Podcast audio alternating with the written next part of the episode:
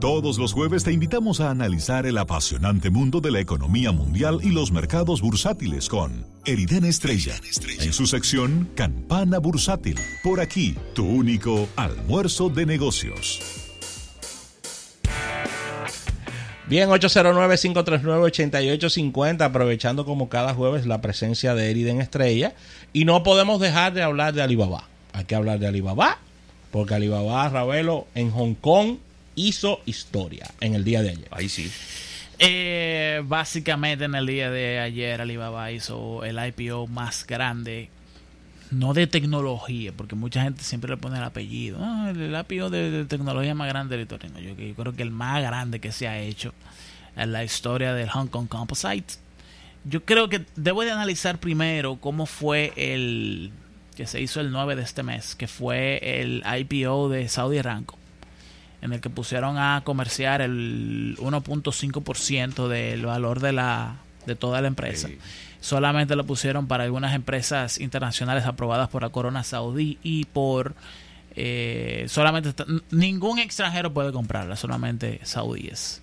Oh, buen eh, detalle. y entonces evalúa, evalúa la empresa en 1.7 trillones de dólares. ¿no? tendríamos que ver si se compara ese IPO con el, con el de Alibaba. Pero al final de lo que estamos hablando es que fuera de esas, yo creo que esas limitaciones de Saudi Aramco no, la, no, no, te permiten considerarla de la misma manera que un IPO normal. En el que si nosotros sí podemos ir y comprar una acción de Alibaba ahora mismo sin ningún problema. Aiden, el tema es más profundo de ahí porque luego de más de cinco meses de protesta contra el gobierno, hay datos que dicen que esto puede impulsar y ayudar a Hong Kong. ¿Por qué? Bueno, eh, Hong Kong es la octava economía más importante que tiene. Es un centro financiero. China continental. Vamos por parte. Sí. Entonces, ¿qué sucede? Que en Hong Kong han sucedido en los últimos, yo creo, más de cinco meses. Yo creo que van como desde marzo para acá.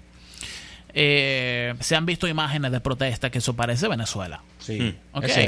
Entonces, el asunto está en que eh, se han hablado de interrupciones de eh, el gobierno de la República Popular China en Hong Kong, que Hong Kong es una autonomía que el gobierno hongkonés no tiene realmente. Eh, la forma de resistirse ante la, el enforzamiento de la ley por parte del, del gobierno comunista chino. Que hay leyes que hay que eh, modificarlas porque no están al día con la, con, la población. Pero entonces se quiere decir que también esa decadencia que ha habido legislativa con las leyes ha sido algo planeado también por parte de Hong Kong. entonces, el plan diabólico. Al final, eso va en detrimento de la confianza de los inversores en Hong Kong. Entonces ahí es donde viene el problema fundamental, en donde ven acá, pero porque yo tengo que hacer la cosa en Hong Kong, o sea, yo me voy a Shanghái y lo hago ¿Cierto? Es cierto. sin, estos problemas de políticos y sociales, que tú no sabes realmente cuándo van a terminar. O sea, China tiene demasiado. Mira Beijing también, el Beijing Composite. O sea, ya tengo dos opciones más a donde tradear mis acciones en lugar de Hong Kong. Entonces Alibaba decidió hacerlo en, en, Hong Kong, en el Hong Kong Composite, y realmente que le ha ido bastante bien. Es como una espalda, es como una de las pocas noticias buenas que hemos tenido del mercado de valores hongkonés desde el punto de vista tradicional empresarial en los últimos cinco meses y la verdad es que eh, eso quiere decir que todavía eh, no que todavía que definitivamente cuando tú quieres exponer un activo valor tuyo como empresa en Asia, tú tienes que entrar al Hong Kong Composites, porque es el mercado financiero más internacional de toda China continental. Entonces, eh, podrías hacerlo en el Topics, que es japonés, pero realmente vas a tener que acudirte, acuñarte a las legislaciones japonesas, que son radicalmente diferentes a las chinas. Entonces yo creo que eh, la interpretación de que esto es un espaldarazo de confianza ante la economía hongkonesa viene mediante la interpretación de la confianza del consumidor, que realmente se ha visto muy, muy, muy, muy mermada, señores, en los últimos meses. Y nada, Jack Ma, definitivamente, sin disputa alguna, el hombre más rico de toda China. ¿eh? Así es. Eriden, no te puedo despedir sin que me digas aquí, en, en esta mesa, con la sinceridad que te ha caracterizado y como eres un trompólogo, es decir, un estudioso otro trompólogo de, de Donald Trump. ¿Tendremos acuerdo entre China y Estados Unidos de aquí a diciembre? No. ¿Qué? De hecho, los índices bursátiles en el día de hoy amanecieron a la baja por las preocupaciones de que no, de que no va a haber. Pero eso no fue rápido. Oye lo que te voy a decir. Dímelo aquí. Nadie ha predecido mejor que yo lo que Trump está haciendo con, con, China. Es verdad, tú eres un trompólogo. Cada vez que dicen y que no, que 90 días más, que ya si nos vamos a sentar, que vamos a un acuerdo, digo, es una cortina de humo. Ay, Dios mío. Eso es para que no le afecte su reputación. Eso es para que no le baje los puntos. Y total, los índices bursátiles están en su mejor momento de toda la historia.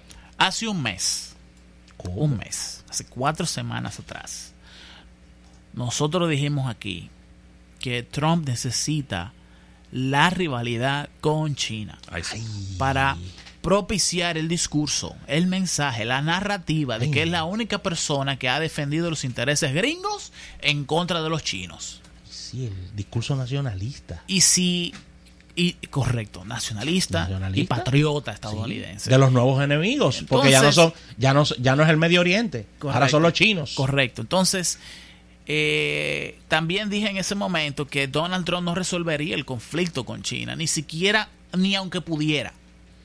¿Por qué? Porque él, él, necesita ese argumento. Esa, eh, esa historieta para vender al mercado electoral estadounidense. Estoy pensando como mercado, ni siquiera como economista, ni como politólogo, no, no, no. no. Geopolítica y marketing. Esto es fundamentos de política. Y comercio. Y comercio. Maquiavelismo 101, léaselo. Le va a ayudar, aunque no le guste el libro. le va a ayudar. Eh, Trump necesita esa rivalidad. Tú tienes que tener una persona a quien echarle la culpa de todos los males y los errores de tu gobierno. Y no hay mejor protagonista para todos los errores de Donald Trump que el gobierno chino. Tú tienes mucha razón porque al día de hoy no hemos visto una posición fija con el tema chino por parte de los precandidatos. Nadie la conoce. Y está en Belén con los pastores. habla de cualquier tema menos de eso. Sí, solamente, solamente recuerdo esa entrevista que le hicieron a, que le hicimos a Lars, eh, eh ahí ahora se me olvidó el apellido de él, que vino para FOA. Lars dijo, ¿por qué yo? ¿Por qué ahora? Eran tres preguntas. De las mejores entrevistas que ¿Por qué yo y por qué ahora? Y eso es lo que está definiendo Trump. Él decía en su charla, no, tú no tienes que dar la solución. Tú lo que tienes que plantear el problema. Exactamente. Y parece que Trump lo sabe tomó el libro de él y lo está llevando a la práctica perfectamente. Cuando yo veo eh, candidatos y cuando yo oigo a la gente diciendo, no, porque los candidatos tienen que presentar su plan de gobierno, que yo, que yo cuánto, yo nada más digo en mi cabeza, eso no funciona. Eso no trae votos. Eso no trae votos. Es doloroso porque uno quisiera que así fuera. Y que cuando la gente presente su plan de gobierno y cuando la gente presente qué es lo que yo quiero hacer por este país, por esta, por esta ciudad, por esta alcaldía, por este municipio o por esta provincia, eso mueva gente. Eso no mueve votos. Lo que mueve el voto es plantear un problema, aunque tú no plantees la solución. Sí. El problema es la basura. ¿Y por qué? estás diciendo cómo tú la vas a arreglar. ¿Y por qué tú me tienes que elegir a mí? ¿Y por qué yo? ¿Por qué tú tienes que elegirme a mí? ¿Por qué yo y por qué ahora? ¿Por qué no te puedo elegir dentro de cuatro años o dentro de ocho años? Ok. Bernie Sanders tenía que decirle a la gente, señores, esta es mi última oportunidad, yo soy presidente de la República. Y no lo hace. Él, está él, juega al tiempo. Una persona que ya está muy entrada en edad. Sí. Y le dio un peterete en estos días. No, le dio la prensa, La prensa lo ha llevado suave. ¿eh? Preinfarto. Sí, pero la prensa lo ha llevado suave. Por eso, por eso que le pasó a él, cualquier candidato debió haberse retirado. Y él no se ha retirado. Eso es correcto. Es básicamente. se muere siendo presidente. Óyeme, óyeme. No, que no, Los, americanos no, lo van, no van a votar Yo te lo voy a resumir. Trump lo que está llevando es un storytelling. Sí. Eso es lo que le está llevando. Porque estamos claros de eso. Lo hemos dicho es aquí una en diferentes Él, él tiene una narrativa política. Sí. Ya América es great again. It's already great again. Sí. Hey, no se olviden. Es así. It's, it's already great again. America. Ahora es ¿Cómo es que nos vamos a mantener así? Entonces el juicio político, eso no va para parte. Eso está caminando, pero eso no, no hay tiempo para, para que eso llegue antes de la elección. Que eso hay que hablar con mucha gente. Eso está, eso, está complejo. Aunque muy interesante las declaraciones. No, pero claro. un insight. No, porque el, objetivo que jamás lo habíamos tenido. Porque el objetivo del juicio político no es sacar al presidente de la República de, su, de su lugar. Nunca. El objetivo del juicio político es, es, inhabilitarlo. Es inhabilitarlo. Es que la gente diga, este hombre es un loco, este hombre no puede estar ahí. Ese es el objetivo en el fondo. ¿eh? Totalmente de acuerdo contigo. Gracias, Eriden Estrella. Agradecer tu presencia un poquito rápida en el día de hoy, pero sabemos que tienes muchas cosas. Eh, gracias por sacar estos minutos de tu agenda para acompañarnos con estos temas económicos que de verdad siempre son eh, gratos para nuestro público. Así que vamos a una pausa comercial y al retorno seguimos con almuerzo de negocios.